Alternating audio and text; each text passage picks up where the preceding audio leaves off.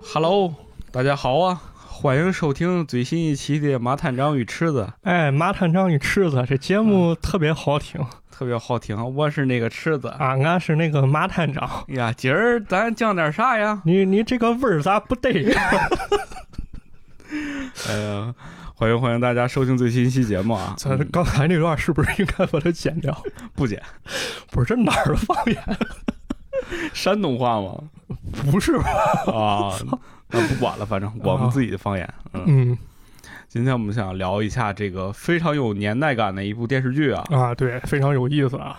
这从何说起呢？现在挺多朋友都特别爱看《世界奇妙物语》啊，啊，好日看本的那个对、啊日本的，新鲜新鲜，刺激。对。那哎其实是不是它和那个美国的那个《阴阳魔界》是不是有点相关啊？我估计还是受到它影响。对吧？啊，但是您知道吗？就是在香港七十年代末，其实还出过一个港版的《世界奇妙物语》。啊，也是这玩意儿啊。啊，还有早，挺有意思啊。然后这个四十多年前呢，这个短剧就诞生了，非常劲爆，啊怎么说啊？挺吓人吓人啊，而且有了有点幻想的成分在里面啊，也是这种就是奇思妙想小故事。啊。对，嗯但是他拍的确实非常好。咱今天跟大家聊聊这剧吧，叫《幻海奇行》。 《幻海奇行》为什么叫这个名儿啊？首先因为《幻海奇行》其实它这个电视剧里面，其中有一集叫做《幻海奇行》，啊，取自这一个篇章的一个标题对，而且我觉得这名儿起的确实不错啊，幻想的海域里面，然后有这个骑行，骑行，咱们不是有个叫骑行片儿吗？奇案片儿、骑行片儿哦，奇情篇。啊啊，就突出一个骑字，这就很有意思嗯啊。咱先跟大家聊聊这个剧本身吧，因为这个剧说实话，前两年吧，有些人把这个资源放到网上啊，啊很多朋友都看过。都看过了，但是有一些这个节目背后的故事，确实没什么人研究过啊。这正好符合咱节目一贯特色啊，玩这个别人看不上的东西。行，对，咱给大家讲讲啊，咱先不说剧集，咱先说说这节目咋来了啊。嗯在一九六五年的时候，当时香港政府开始有意向发放电视牌照，当时电视拍照啊，电视牌照哦，也就是你可以办电视台哦啊，播节目。然后当时有六个财团过来竞标，最后当选的这家叫香港电视集团，这里面其实就包含了邵逸夫旗下邵氏兄弟哦，哎呦，这可有名儿了啊。所以在一九六七年的时候，咱们非常熟悉的一个电视台，就著名的香港无线电视人开播了。无线电视对，嗯无线电视。当时呢，这个公司里面担任总经理的他是个外国人外国人啊，外国人人有经验啊。这哥们儿叫贝诺，之前当过记者，他是个哦澳大利亚人。这哥们儿呢，觉着这个香港电视他刚起步，是不是咱可以适当吸纳一下外国先进经验？对，就是先学一学别人的对，先学学看人国外有啥好节目，啊，咱先这个这个这个拿一下拿过来嘛。当然不能叫抄了，是吧？那读书人的事儿能叫抄吗？没错。而当时啊，这个澳洲九号电视网其实有一个特别有参考价值节目，这节目叫《今夜今夜》啊。当时这《今夜》节目已经播了十年了，相当于什么澳洲版的《曲苑杂谈》。再来一段吧。曲苑杂谈，噔噔噔，对，人这澳洲曲苑杂谈也挺有意思啊怎么着啊，有唱歌跳舞啊？啊，有访谈，有说段子还是这种这个文艺节目的一个大杂烩啊，有木偶戏，相当于大杂烩晚会有点这感觉，啊什么都有啊。而且一般晚上播，人大家下了班以后看一看。消遣一下啊，娱乐消遣啊。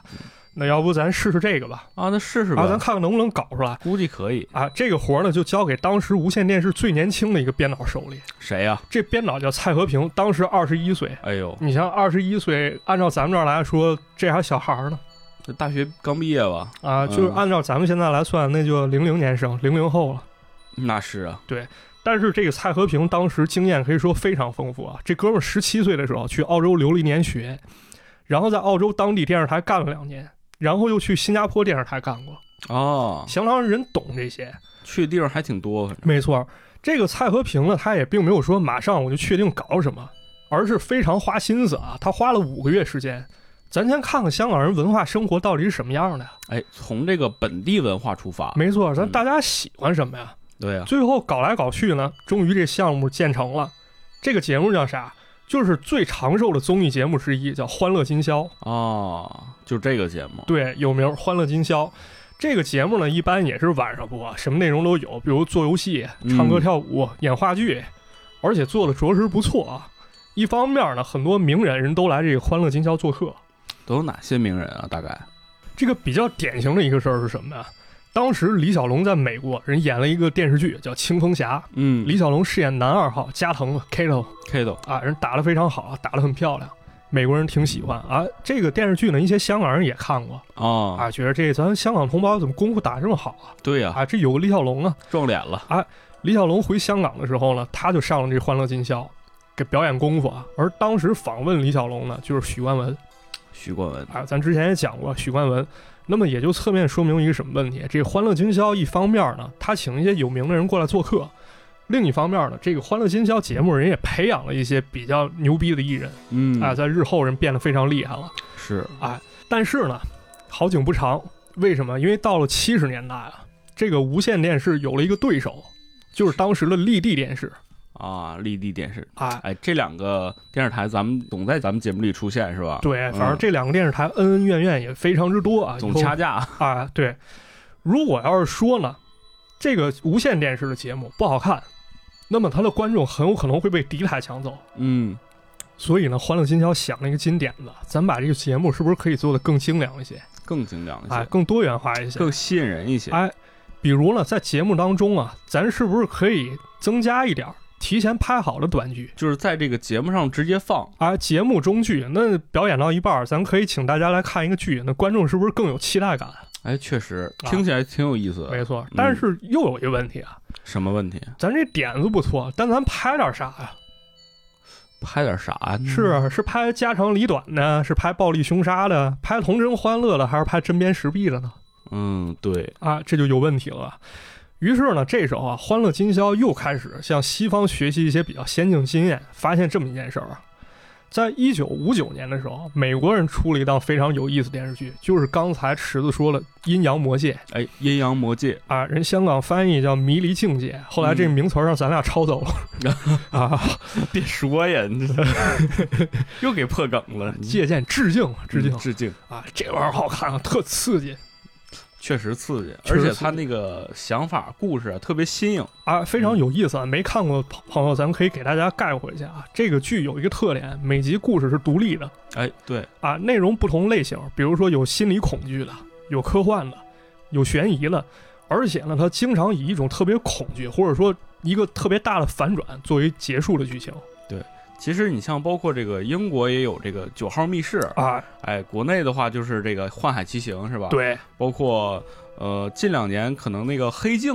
又比较火嘛，啊对对吧？其实都是从这儿来的。是，就是这么一形式。那么咱再回过头来想一想啊，就是这种本身有一些悬疑元素在，而且非常有噱头的一个短剧，每个独立成章。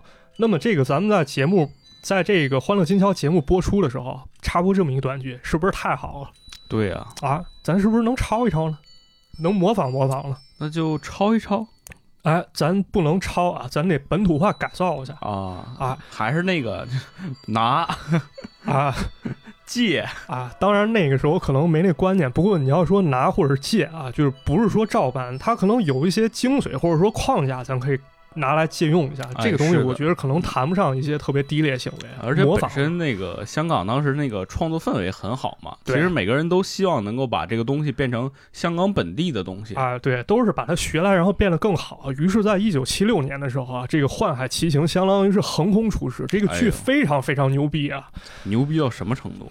一方面啊，就是说当时演这个剧的很多是新人演员，但是在这个剧中啊，其实咱们可以看到这个演员已经很有演技水平了。日后这些演员变得非常牛逼，比如说有发哥周润发哦，发哥，啊，还有吴孟达老师达叔哎，达叔，咱们那个纪念达叔那期节目当中，其实也提到啊、了，提到一个，所以这回咱想讲《幻海奇行》了。嗯，另外一方面啊，就这个剧的水平真的不低，非常之高，很高。对，有些故事啊，就是咱拿来现在看，很有可能给你吓着。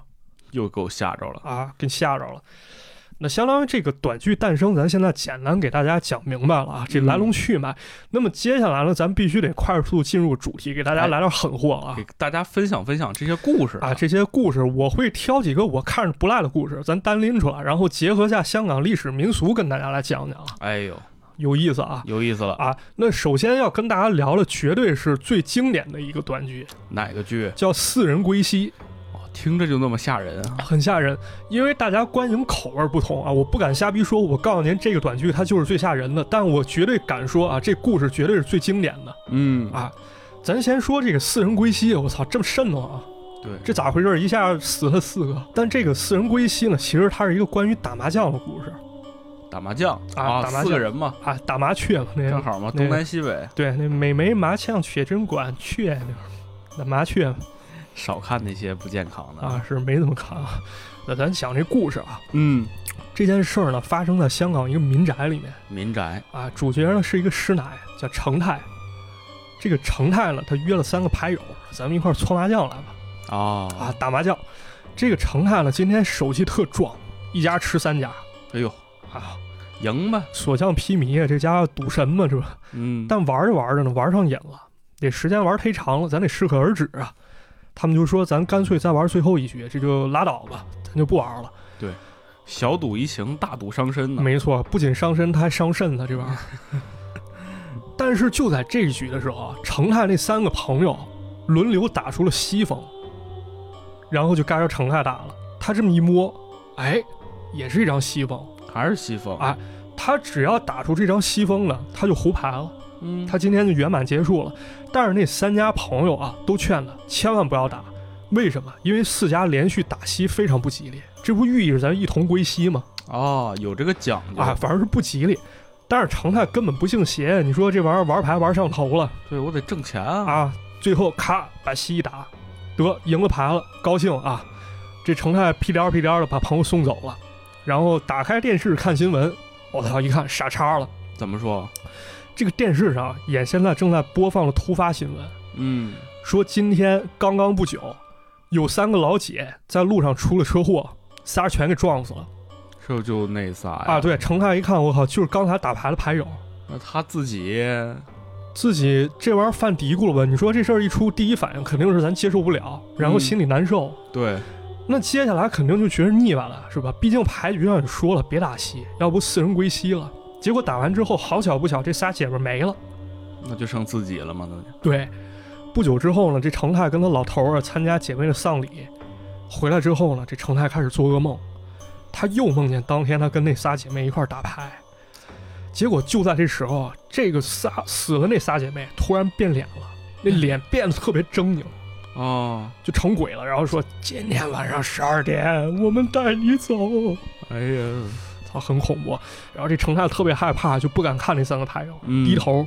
一低头，发现麻将桌上摆着三张麻将，这麻将牌上浮现那三张脸， 哎呀，似笑非笑了，哎，带你走，啊，这个是电视画面，确实看起来挺吓人啊的。非常吓人。尤其当时那个拍摄水平还比较粗糙啊，但有的时候就这种粗糙特效，这土法特效让你看特别恐怖。对，这有的时候反而是那种特别先进 CG 技术代代替不了了，我觉对，得啊。那这恒大太害怕了，赶紧吓醒了。这时候电话响了，哗啦啦啦啦啦啦啦，哗啦啦啦啦啦啦啦。你们家电话这个声儿啊，这学马三立老师嘛，人人就这么说了。好嘛，啊，接下来一听啊，这别的牌友打完了，说：“哎呀，程泰啊，今天晚上咱们打牌去吧，我这儿包接包送呢。包接包送呢，还你不是害怕吗？我来接你啊，打完再送回来，不就没事儿了吗还行，还服务挺周到？”啊，是，但这节骨眼上谁敢去啊？啊，啊，不敢去啊。但是啊，这程泰他是个赌鬼啊。就是打牌的这种人嘛，就是这样，瘾是太大。啊，你这牌瘾来了，这刻不容缓，这舍命陪君子。行，那去吧。啊，程泰计上心头啊，咱去可以，咱不能直接去。这梦里死那几个老姐妹不是说今天晚上十二点把我带走吗？人说了，今晚十二点我把你带走。哎，那不如这样，我我老头儿在家跟家保护我，等晚上十二点一过，然后我再出门杀他一把啊，啊！得熬过这个点儿，啊对，还熬过这点儿就行。挺有心眼儿啊。对，那就跟家先耗着吧。结果快到十二点的时候，靠，家里开始闹妖，这灯光变得忽明忽暗了。哎呦，滋滋滋滋然赶后紧赶紧修修吧。啊，对，过一会儿没事儿了，啊，应该就是得休息休了，明天得请个电工了。对对对，这没啥事儿啊。这程泰抬头一看表，哎，十二点已经过了，这没事儿嘛，这做个梦而已嘛。对啊，啊，打牌要紧，走吧。这还真是啊，门口也开始有人敲门，说：“程泰啊，咱们去打牌啊，接你来了。啊，来接来了，老公过去开门啊，一看确实是约成泰那帮牌友，哎，这应该没事儿了啊，这是心理作用了。这成泰就跟着走了，她老公还念叨一句：“哎呀，女人就是麻烦了。” 然后她老公就去洗了把脸，但就在这时候，啊靠门口又有人来了，开门一看又是刚才那牌友。这老公还没开口，对方先说一句：“成泰呢？我刚约他一块儿去打牌啊。”这老公当场傻逼，说：“你不是刚才来了吗？”对呀、刚才不是来过一次吗？对我老婆就是跟你走的。牌友说不可能的事儿啊，我刚来过，我根本就没见过你老婆。这老公突然意识到一问题，赶紧问现在几点啊？这牌友看了眼手表，说马上就要十二点了。老公突然傻叉了我靠，啊！打开收音机听听电台报时，这电电台报时他肯定错不了啊。电台肯定是准的呀。对，人说时刻十二点整，完了，完了，我操！刚才成泰被谁接走了？被谁接走？那那仨牌友呗。对呀、还是挺恐怖的啊。哎呀。可能可能讲的不太恐怖，但是看这个剧的时候确实挺恐怖啊。而且呢，这故事在播出之后啊，影响应该是非常之大 就当时没人打麻将了也不是没人打麻将，反正在香港啊，这个四人归西成了一个梗了。啊。就是说前几年啊，有香港新闻奉劝牌友说，不要在打麻将的时候一块儿抽烟。他还化用了“四人归西”这梗哦啊，也就是说，“四人归西”这梗啊，影响力还是非常之大的。嗯，而且呢，此后啊，在香港关于打牌的都市传说也有流传，挺多的呗，就是。挺多。咱给大家补充这么一个啊，这个事儿怎么说呢？传闻啊，香港有一家演艺学院在建成后不久啊，就有一个女孩穿着白裙子在学校附近投海自尽了。嚯，然后在学校里面，就经常有老师、学生看见一个白色的鬼魂在学校出现。啊，对，这种事情也经常有。对，嗯，一般来说啊，就是如果学校出现这种事儿，大家可能不会直接说这东西是个鬼，可能会给它起一个比较隐晦的代号，嗯，这样就不至于那么害怕了。对啊，大家就给这女鬼起个代号，叫白衣姐姐还叫人姐姐，啊，姐姐。人岁数没准比你小呢。但我觉得可能也是出于一种对鬼魂尊重和敬畏吧，哦就是因为你害怕，所以你给她起个尊称啊行，明白了。啊。说这个白衣姐姐她非常喜欢表演，她非常喜欢表演，你想想会出现一种什么事儿？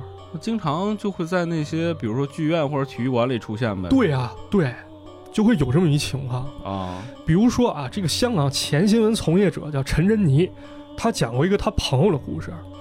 这个朋友有一回在这演艺学院的剧场里面表演，他们当时是舞蹈表演，几个人跳群舞，那个朋友在后排跳，但他跳着跳着突然发现舞台上多了一个人，嗯，那人也跟着一块儿跳。这朋友特别害怕啊，但是出于职业素养，他坚持把舞跳完，谢幕之后才跟大家提到这件事儿。哎呦我天，但是除了他之外，其他演员都没有看到这个突然出现的舞者。而且就是这个白衣姐姐不仅一个人看到，甚至传闻啊，就是白衣姐姐其实她特别爱看话剧。如果要是说剧场的戏质量很高的话，那么剧场当中很有可能就会有人撞鬼，哎呦，这有点可怕啊！你这个好剧和撞鬼可能这玩意儿不能两全。反正那也也算是得到了鬼的认可吧。那倒是，嗯，那么咱们再说啊，就是咱们刚讲的是闹鬼，它跟麻将有什么关系啊？对，跟麻将有什么关系？这个事情就回到九十年代，当时有这么一场戏剧，连续演了四十场，但是白衣女鬼都没有出现。那说明这剧太烂了。不过应该质量也还行啊，毕竟她演了四十场。嗯，不过啊，就在最后一次演出当中，舞台上出了回灵异事件。什么事儿？啊因为这个戏啊，它当中有这么一个桥段，是四个演员搓麻将，其啊其中的剧情安排是一个演员摸牌，然后胡牌，啊，这样一来剧情就能推动下去一。看西风，啊！但是演到这一幕的时候啊，这演员摸了一张牌，表演的时候你肯定要看牌，嗯，对吧？你不能说不看牌你就打出去，这样的话你至演少得这个表演的像一点儿嘛。对你得演啥像啥。这时候他看了一眼牌，发现上面写了一个“鬼”字，啊，麻将里有这牌吗？没有啊，麻将里出现一“鬼”字，嗯这就幸亏这演员也是经验比较丰富啊，他接着演下去了。然后演结束之后回头再看，真的特别害怕。哎呦，当然，这真假就无从考证了。不过，据说那间演艺学院有人透露，就是非常著名的香港演艺学院。啊，这个演艺学院呢，距离维多利亚港直线距离连一公里都不到，但是我没有查到相关投海资金的记录。不过啊，这些演艺学院是一九八四年成立的，它时间明显晚于私人归西，所以咱们可以推算一下，有可能是因为这个剧的影响，传出了所谓打麻将灵异传说明白了。啊。当然，咱也没有直接证据啊，因为现在的资料实在太少了。不过呢，到了二零零五年的时候，香港无线电视台翡翠台人又拍了一个非常惊悚剧集，叫《奇幻潮》。奇幻潮对，这里面就单拎出来一集，叫《四人再归西又归西》，啊，又归西，其实就是在致敬当年的经典，也可以看出这个四人归西当时影响力有多大。啊哎，对，那咱再跟大家聊一聊这个四人再归西吧，这也挺有意思啊。又是这打麻将的故事对，也是打麻将，不过这个时间已经到了新世纪了哦啊，新世纪会发生什么故事呢？这个事情刚一开始啊，广播里正放着灵异节目，这个有观众打电话过来投稿，灵异节目《马探长与池子》啊，那年头还没咱了，那是粤语节目。 这节目咋说呢？他说观众投稿啊，雷猴啊，雷啊，还没雷猴有啊，啊，我哋而家有四个人打麻将。 结果打完之后呢，这四个人算钱，操发现四个人都是输家都输了，啊。于是他们怀疑有这可能是闹鬼，这灵异事件这钱被鬼赢走了啊啊。当然也有可能有人出老千那肯定啊，对吧？当然这种老套的故事，当时年轻人也觉得我、这算啥呀，是吧？也是，反正因为毕竟这么多年嘛，肯定见的见的也多了，对，这也不吓人呢，嗯这也挺吓人的那这不吓人，因为电视剧里都希望看点儿刺激的内容啊 啊。然后这个时候呢，就有三个年轻人啊，人上网，那时候可能用的还是聊天室呢，那种 live chat room 那种啊，聊天室，啊。嗯，聊天室里呢，看见有一个 Darren 的人发消息，说有兴趣玩四人归西吗？你给我拿粤语读这段，有冇兴趣玩四人归西咩？ 我真不会瞎读。有兴趣？他还说了一句：“啊我不保证你人身安全，但保证你能紧张刺激啊，就是找刺激，小年轻嘛，啊，嗯玩点带劲的吧。是啊，这仨人都感觉很好奇啊，他们就聚到一块儿了，说：“咱玩玩试试吧。试试吧。”啊这个发消息这 Darren 啊，他自己说他是研究超心理学的，其中呢，他研究的课题就是四人归西现象，哦啊但是这个现象呢，缺乏实力支撑。他打算做这么一个实验啊，在明天的时候，因为明天是阴气最重的一天，在半夜十二点，阴课进行这个游戏。哎呦，一般啊，你就这种玩这种通灵游戏啊，都是这个点儿。对，嗯，但是呢，这其中有一个文员，就是参加游戏这仨人当中有个文员说：“不行啊，明天我去澳门出差啊。哦”，这单人说：“你咋这老土啊？现在谁还线下打麻将然后哦，对，这新世纪了嘛，啊？对啊，咱都是嗯线那上个 QQ 游戏大厅是吧？啊，对啊，咱线上搓不也一个道理吗？” 那行啊，啊，我告诉你咱怎么玩儿啊！明天咱们四个都准时上线，然后开始打麻将，咱先打着。到了十二点的时候呢，我会先打出一个西，紧接着你们三个人也轮流打西，咱看看最后结果作死呗。啊！开始作死了啊！嗯于是第二天大家开始作死了。到了第二天十二点啊，大家都如约轮流打西，但打完西以后啊，这还没完，这个 Darren 呢又打出了一个一筒，啊一筒加西，这不是一同归西的谐音吗？啊，这么个来啊，但是那帮人还是不怕，都跟人打出来了，完事儿什么都没发生，然后大家就各干各的去了。结果呢，这个时候事情开始不对，嗯，这三个人都碰见了不可解释的事件。都什么事儿啊？首先是其中一个玩男的玩家啊，他接到电话，他妈给他打电话说刚搞了一个柜子太沉了，你下楼帮我接一下。这男的就下电梯去拿，嗯坐着坐着电梯，突然发现脑袋顶一湿，一摸是血，啊，然后他就看见这电梯四周都有血渗进来。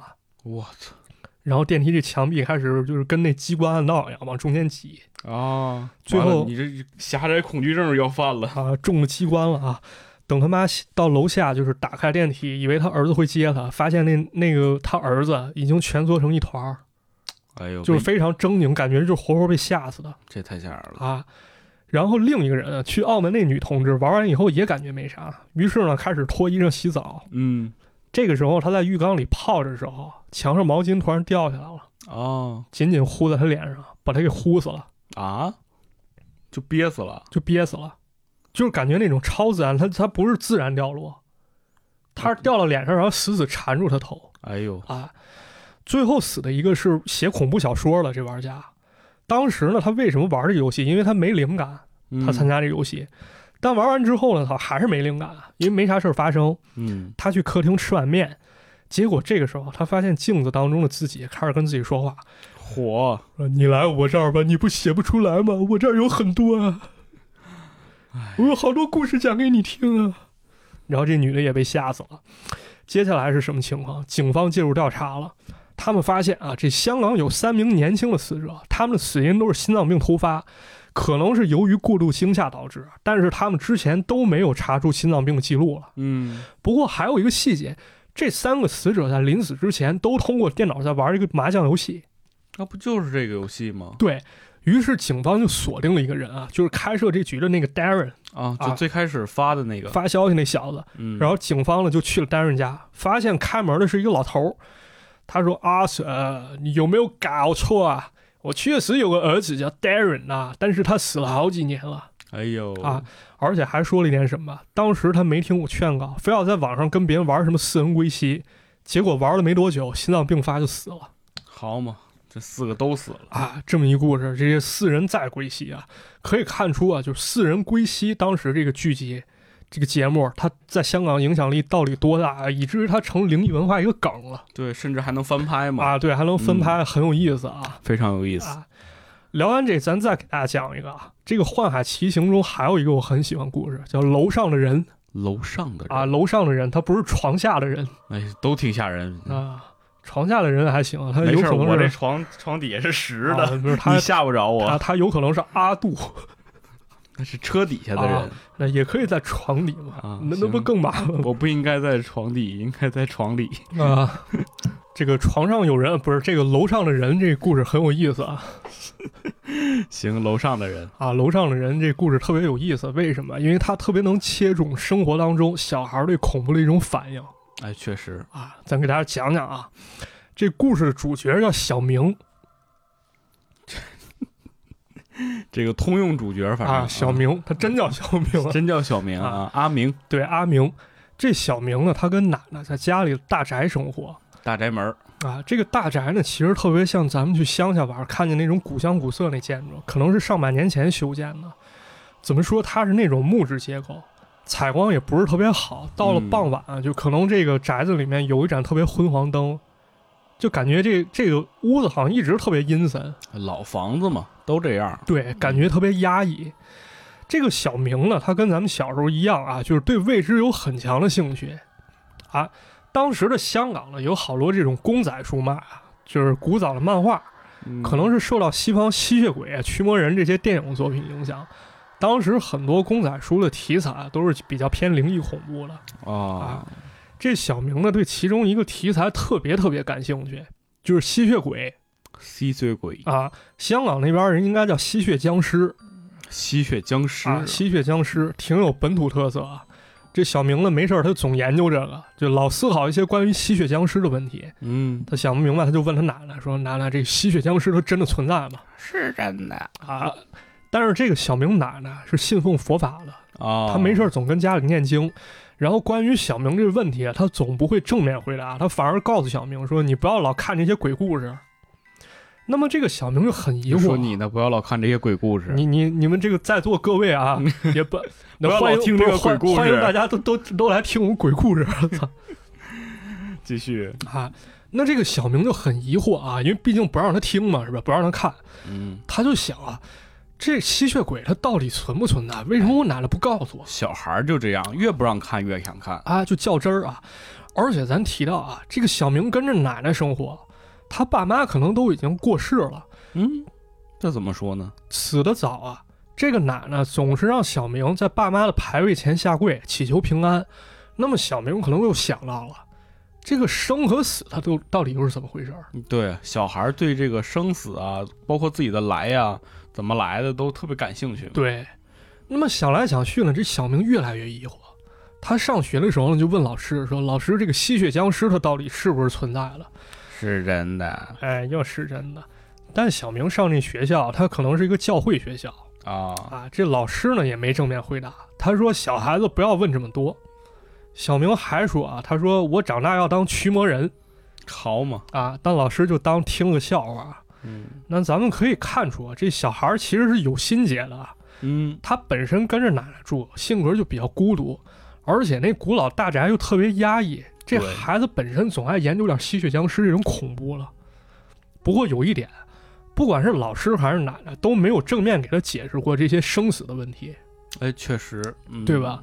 反而让这孩子去猜，自己瞎琢磨。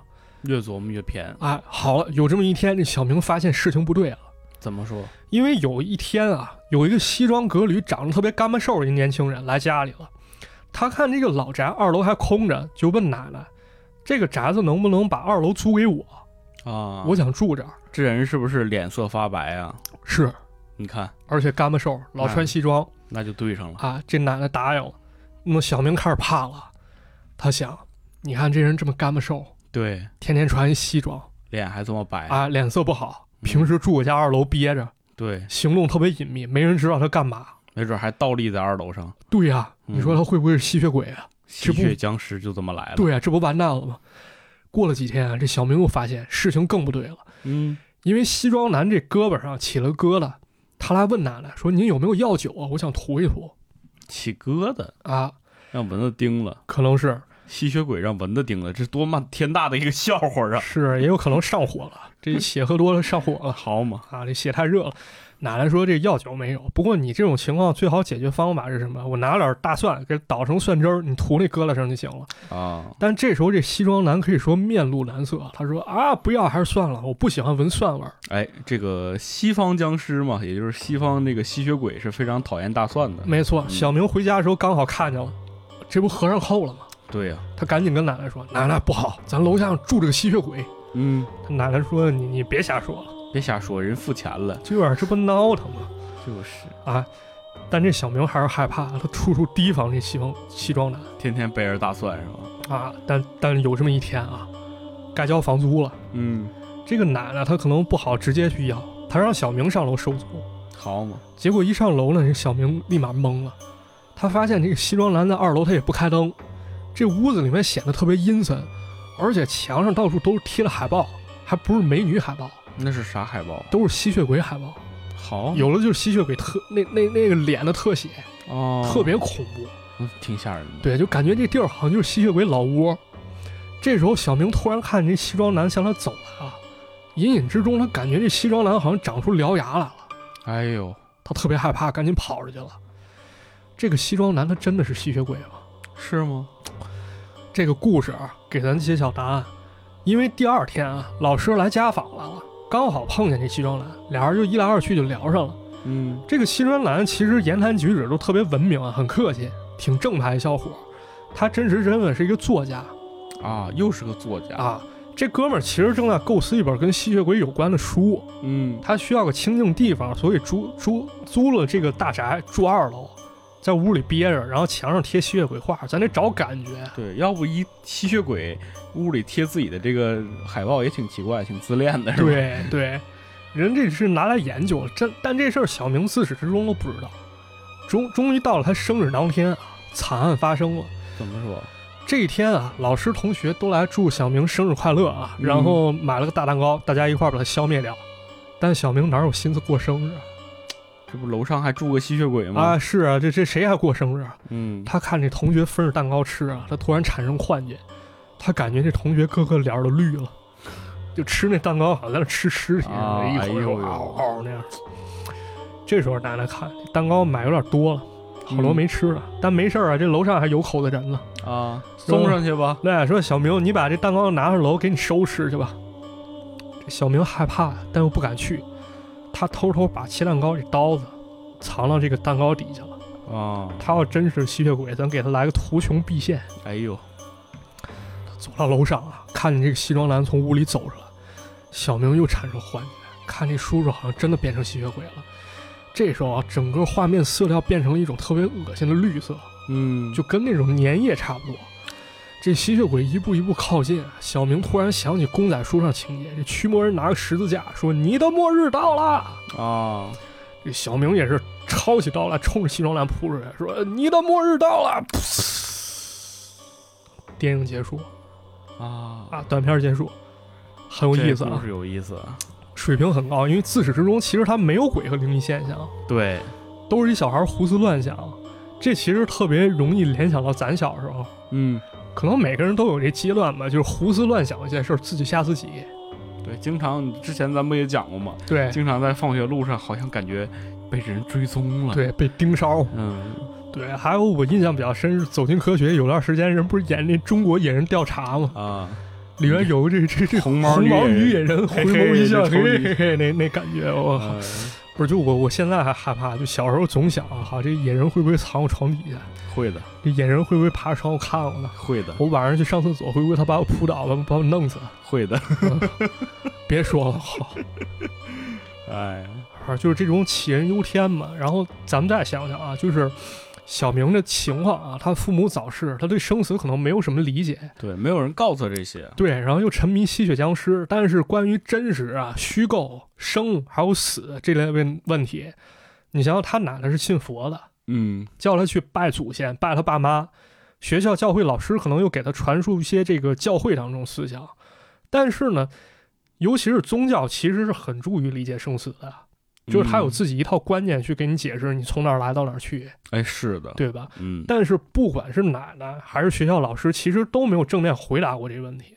嗯，你说，哪怕从宗教层面给孩子一个基础的认识都行，对呀、反而给孩子一种什么感觉？就是这个吸血僵尸是是一个不能多聊，是一个讳莫如深一话题，对，就跟那个伏地魔似的。对，不能提了。那么久而久之，这孩子可能心里就会出现一些问题，对，是吧？憋憋畸形的，啊。然后咱再说一个题外话，就是这个短片其实在拍摄上真的可是可圈可点。嗯，就是它恐怖营造的感觉，其实比现在很多粗制滥造一些鬼片拍的好不知道多少倍哦，是吗？啊！咱就单说一点，就是它这个压抑的感觉拍的特别好。因为什么？就是他刻意选取了一个大宅作为拍摄地，嗯，而且这个短片色调可以说非常阴冷啊，这个大宅采光又特别差。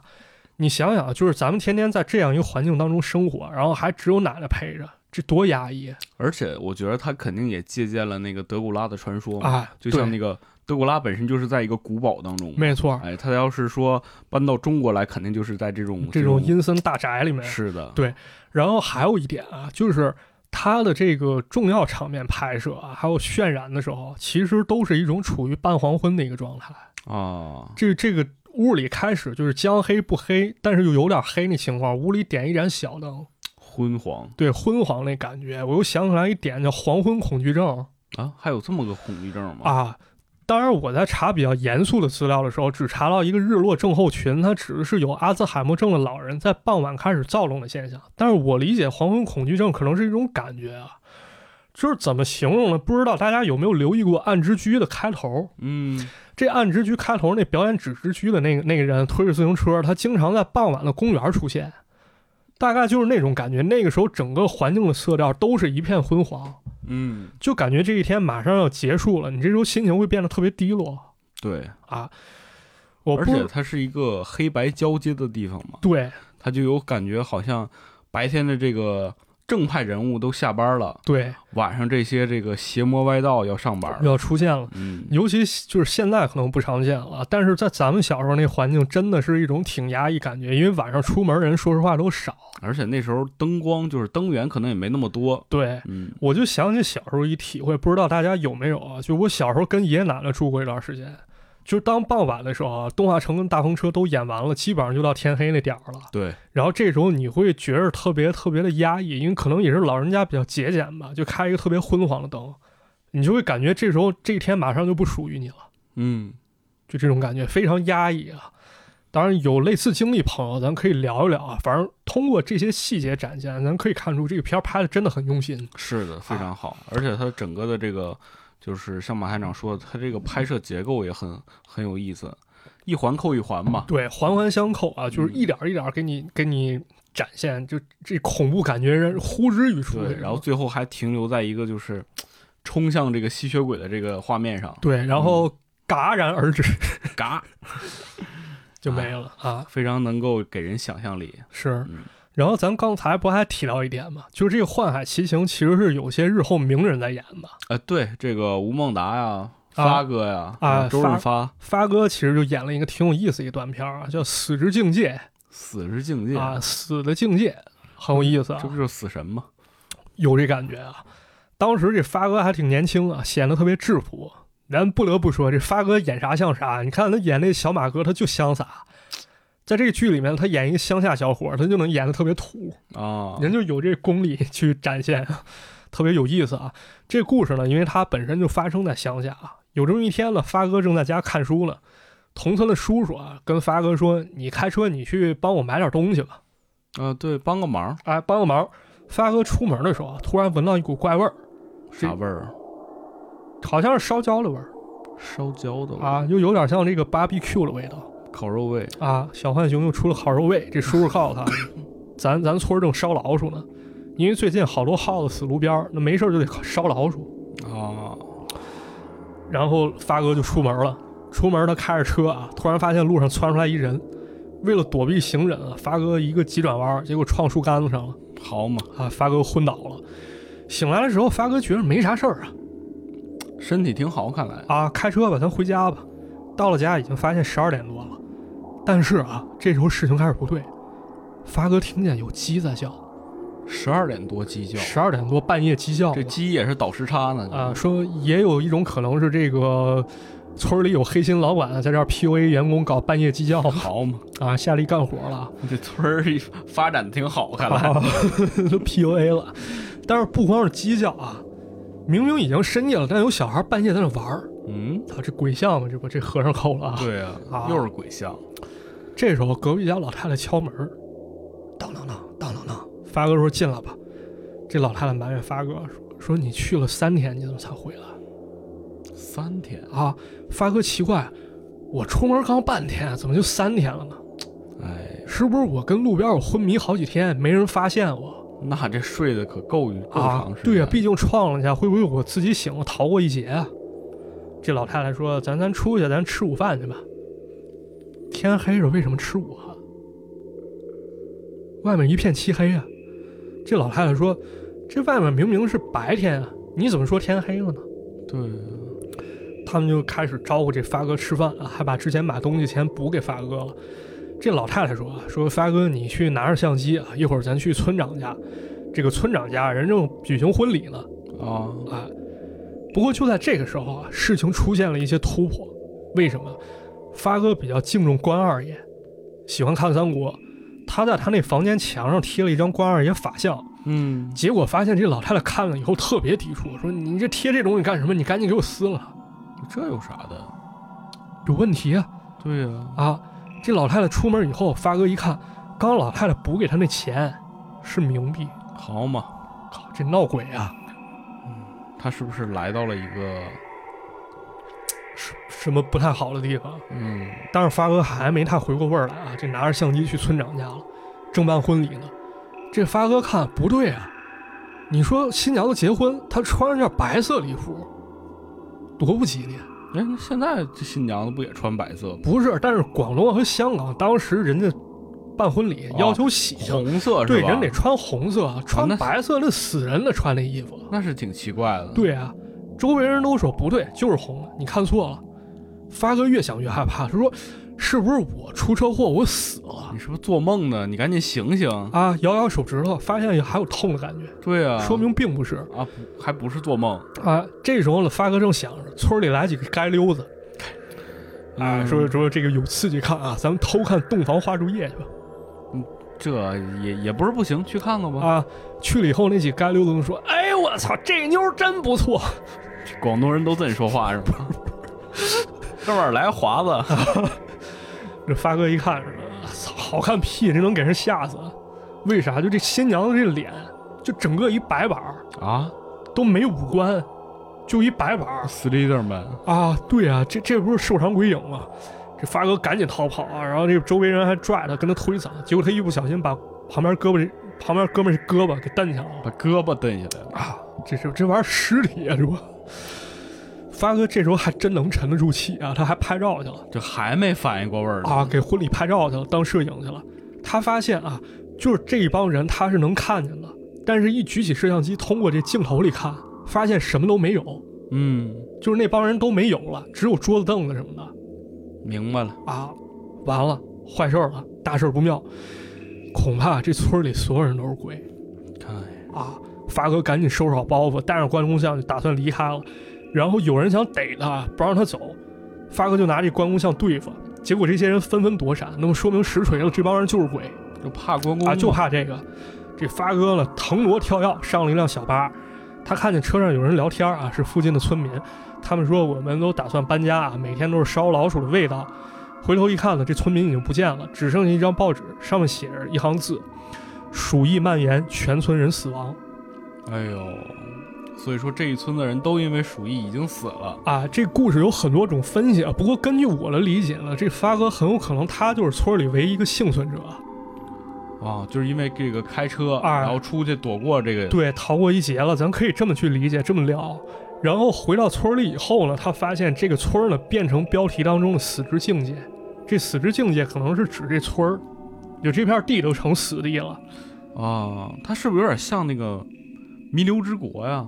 你想想，他就是感觉我好像就是发哥也是因为开车嘛，出了对车祸，他可能也是在这个生死之间在徘徊的时候，然后才能看到这个村子里的人。也不是没这种可能。那还有一种说说法啊，就是说这个活人跟死人看到东西可能是不一样的。嗯，这有点像那什么，池子前段时间不是给我提过一个颜色迷思嘛？咱们也在节目中讲过。哦啊对对对对对嗯，啊。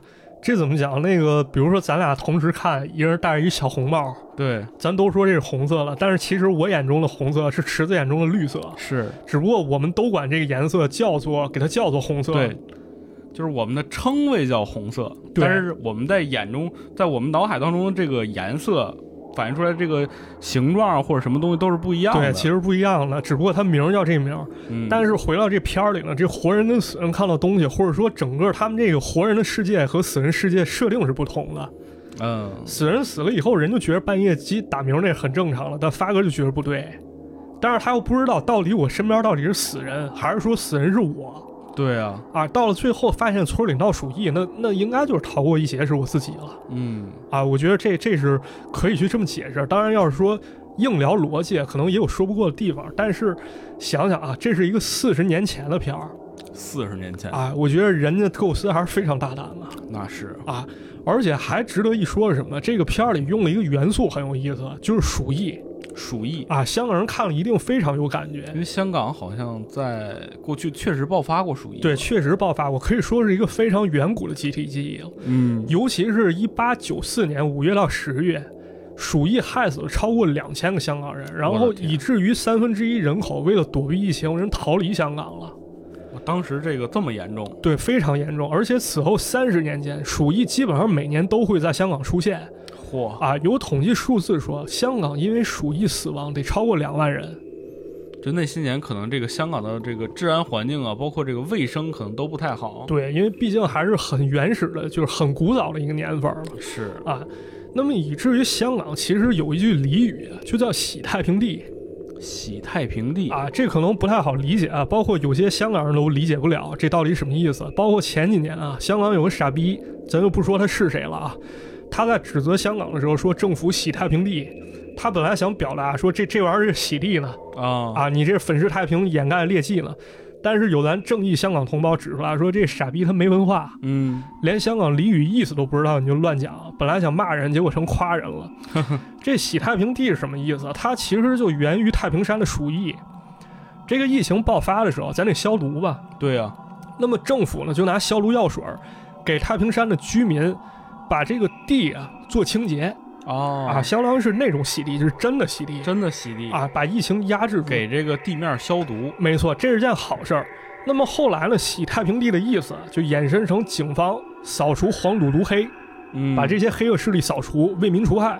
那么扫荡过后了，就天下太平了，这是一个好词儿对啊，啊，它不是说那种洗地那意思。所以咱们再看这发哥这故事，真的很有意思是啊！他把历史上这种集体恐惧，还有古早的记忆跟灵异结合到一起，还挺别出心裁了。对，而且这个确确实实是在人们心中就是存在过的一种恐惧，没错，又被唤醒出来了。对，很有意思啊。那咱再给大家讲一个，还有，哎还有一个，还有，叫我回来了，我回来呃，了，我回来了，妹呀美呀！啊！这故事构思也非常巧妙，啊，不是那个蜡笔小新吧？不是蜡笔小新，他这个怎么讲呢？他是用不断的反转啊，让你到最后才知道真相，嗯很好。玩啊！给这大家又讲是讲个什么故事？这故事开始呢，有这么一帮年轻人啊，作死在屋里玩碟仙。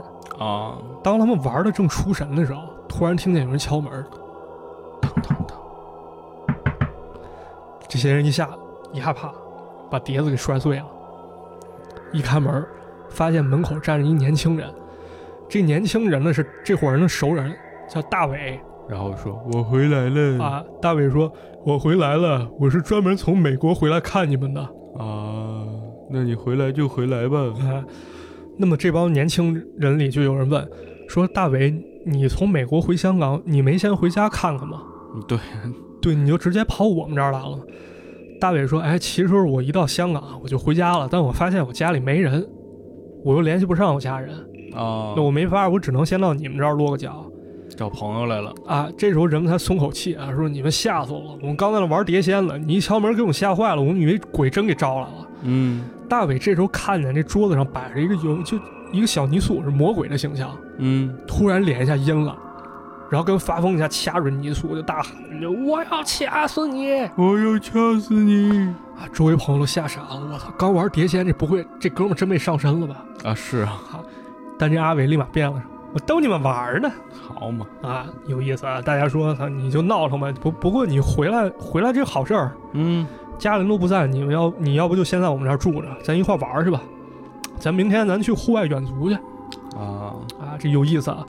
第二天这波人就出发了，走了差不多得有一天啊，眼看天快黑了，然后这伙人打着手电穿越一片小树林儿，突然一下有一个同伴被绊倒栽地下了，嚯，大家一看，我操，不对劲，为什么就绊倒孩子是具尸体，而且烂的只剩白骨了？啊，这尸体头颅就这骷髅上面还有一些很长头发丝儿，所以说这应该是具女尸。嗯，啊，大家感觉都挺忌讳的啊，只有这个大伟他不信邪，巨猛啊，拿了截这死尸的手骨揣兜里了，这这干啥呀？他要战利品回家留纪念。这这作死啊！所以奉劝各位朋友，千万不要结交这种不着四六的朋友啊你这太作死了。啊！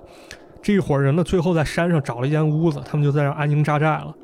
结果第二天啊，这大伟被叫醒，发现事情不对，因为同行的三个哥们儿啊，他们仨都只穿着一条内裤，躺在屋子外面，被人这个侮辱了这仨人并排躺着，就跟三具尸体似的。啊！而且呢，这三个人啊，他们谁也说不清，就是明明他们头一天是在屋里睡的，嗯，都说不清为什么他们会三个人集体出现在屋外，在这躺哦，着。他们几个没死是吧？他们没死，他们活着，但谁也不知道谁给他们移到屋外了。那这是咋回事啊？大家做梦就想，梦游，你想想，就是咱们刚刚不是那个得罪了一个女尸吗？嗯，是不是这女鬼过来，这吸阳气来了？哎呀，这害怕了，大家都非常非常瘆得慌。只有这大伟觉得屁事儿没有，就解释说肯定你们仨昨天晚上玩太疯了，你们忘了。但是大家很害怕，一伙人就跑到女士那儿拜，多有得罪，多有得罪，对，不要找我，不哎赶要紧找跟我人说两句客气话啊，啊！只有这大伟还是胆儿肥，把他捡那手骨撇地下了，就啊不要了。也是大不敬啊。他们这帮人就回到这个老窝里了，就是他们集体住那房。大伟开始觉着，我操，事情确实有点不对了。怎么不对了？因为他在这屋里生活啊，他总能他在他这房间里面看见这个床上有大长头发，嗯，但他明明是中发他也没有女朋友啊，对，没女朋友，不会说出现啊大长头发吧？早晨起来他喝粥，发现就连这碗里粥里面都有头发啊都有头发丝儿，然后去锅里，他想看这锅的情况，一看不得了，当时他明明撇在山上那手骨，现在在锅里泡着呢。哎呦我的天！呃，找上门来了。这大伟也是很害怕啊，晚上这哥儿几个他们出去喝酒，这可能确实白天吓着了，晚上你得喝喝酒吓压压惊是吧？嗯，壮壮胆儿啊，这大伟稍微喝的有点高了，这一帮人搀扶出了酒店，街上好像已经没人了，嗯确实晚了。这个时候路上突然出现一个女人的背影，那大伟还挺色，那色逼开始套词儿说：“哎的，这妞儿不错啊。”又来了，啊，但是哥们儿都说，你一个人你在那儿瞎念叨什么呢？没人吗？嗯没人啊，我靠！没有人。就在这个时候，这个女人啊，从大伟的视角来看，他看见这女人转过头来，面色发白，看着就不像人。那肯定，这大伟真的有点怕了，说真不会是我得罪那女鬼，她回来了吧？啊，是不是这段时间一直就是他缠着我了？但是别忘了啊，这大伟到了香港以后，他还真的没有正式回家见到他亲人了。对呀、这不回来直接就找朋友去了。对，按照他的安排，今天晚上呢，吃完饭喝完酒，他应该回他自己家看一看。那说什么今晚也得回去啊，他就跟朋友分手了，自己回家去了。当回到他爸妈那块儿，就他爸妈住这家的时候，嗯，怎么敲门还是没人在。还是没有人。啊，这时候守楼大爷都过来了，说那个什么，这家家里人都出远门了，你就先别敲了就把这孩子给忘了。啊。这大伟越想越害怕啊，可能也是因为那年头通讯不发达，不像咱现在咱发个微信什么 能联系上对对，啊。人去了以后，可能你连他去哪儿都不知道。他就想啊，为什么一一回香港，我这儿怪事儿就不断了？啊先是我家里没人，然后我找朋友玩儿，因为我自己不懂那些东西，然后又总遇到怪事儿，是不是我真的时运太低，我就撞鬼了？是啊，啊，这个大伟走在街上啊，就一直想，想着想着，突然听见啊，旁边有个女生喊了名字大卫：“大伟！”抬头一看，我你们，就是刚才街上碰见那女的。哎呦，又来了，朋友都看不见，只有他能看见，这基本上就女鬼实锤那了嘛。肯定啊，结果这女的来劲了，说：“你不是说我这妞儿不错吗？来来，我找你来了，对呀、来一哎来、啊，来一来。”大伟特别害怕，拔腿就跑，赶紧跑到朋友老窝那儿。他那先避难吧，先找朋友。他也不敢跟朋友提这事儿了，就晚上一个人睡了。结果半夜了，睡着睡着，大伟又又被惊醒了。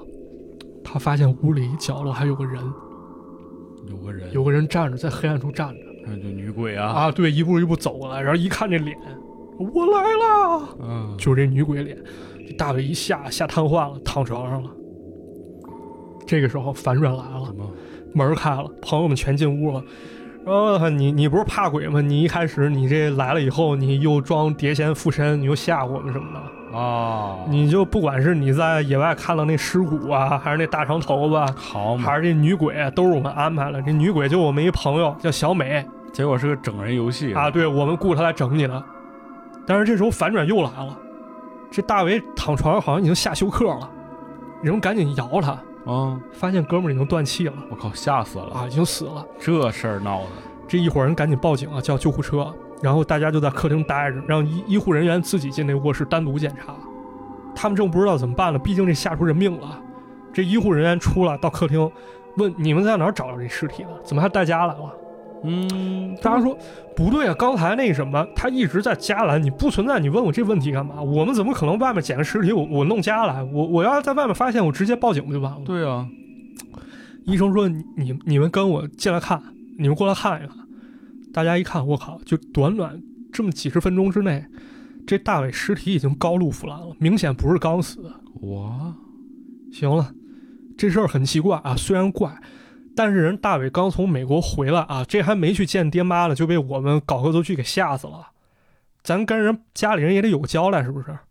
嗯，这一伙人就又跑到大伟爸妈家，就是先咱赔个不是吧？对，赶紧跟人说说，啊，人大伟妈妈刚一开门，这帮孩子正准备开口呢，突然一看桌子上摆着大伟遗像，啊，人就问说：“不是阿姨，你前几天你都不在啊？你这都知道了就啊，，这这事儿您咋知道了？”人那阿姨说了：“说孩子，我当然知道啊。大伟一个星期之前在美国一场火灾当中就去世了。前几天我不在是啥？我去美国给人料理后事去了。哎呦，今天是大伟头七，这帮人当时都恍惚了，说到底怎么回事儿？不过也大概有点眉目。你想想，人是一个礼拜之前没的，没当天咱正玩碟仙呢，啊，都说这碟仙不是招鬼呢吗？就把这个阿伟给招啊，过对，来会了不会这么巧就把阿伟给招过来了？哎呦，所以他莫名其妙，毫无来由，他就回了香港，他自己也不知道这回事儿。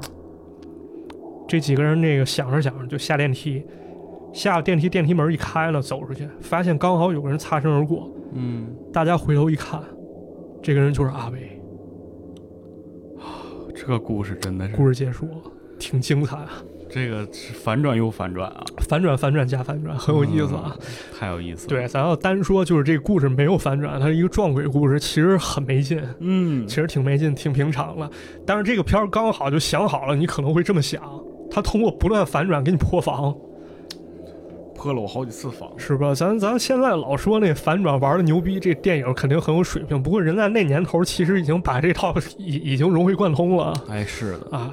而且看完这片儿以后，我觉得非常熟悉。后来想想啊，在当时这个另外一个灵异节目叫《张震讲鬼故事》，啊，张震，哎哎呀，这里面就有一个反转结构非常相似的故事，叫“谁下谁谁吓谁”？啊。对，其实跟这故事非常相似，咱也不知道张震老师是不是就是借鉴了一些这里面元素，或者说还有类似的一些影视作品嗯，啊，里面有这反转元素。但是这个整个氛围可以说营造非常之好啊。是，那么今天给大家准备这几个故事了，就说完了。但最后啊，再给大家说一件非常非常神奇乃至离奇的事情，什么事儿？这是一个事实啊。其实，在《幻海奇行》当中根本就没有《私人归西》这段片儿啊？啊，没有，不存在了。那你刚才讲那个，对啊，但是它是它是确实啊，这个片儿是存在了，好多香港人都记错了。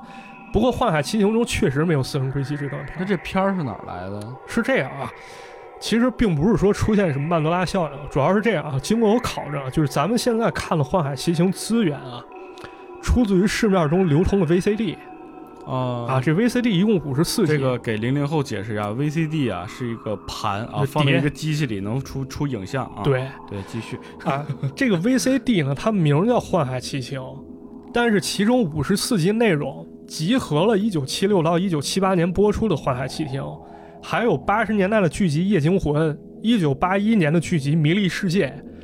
而《四人归西》这短片儿其实不是属于《幻海奇情》，而是属于1980年代的剧集《夜惊魂》哦啊，这么回事儿，这也算是盗版行为吧？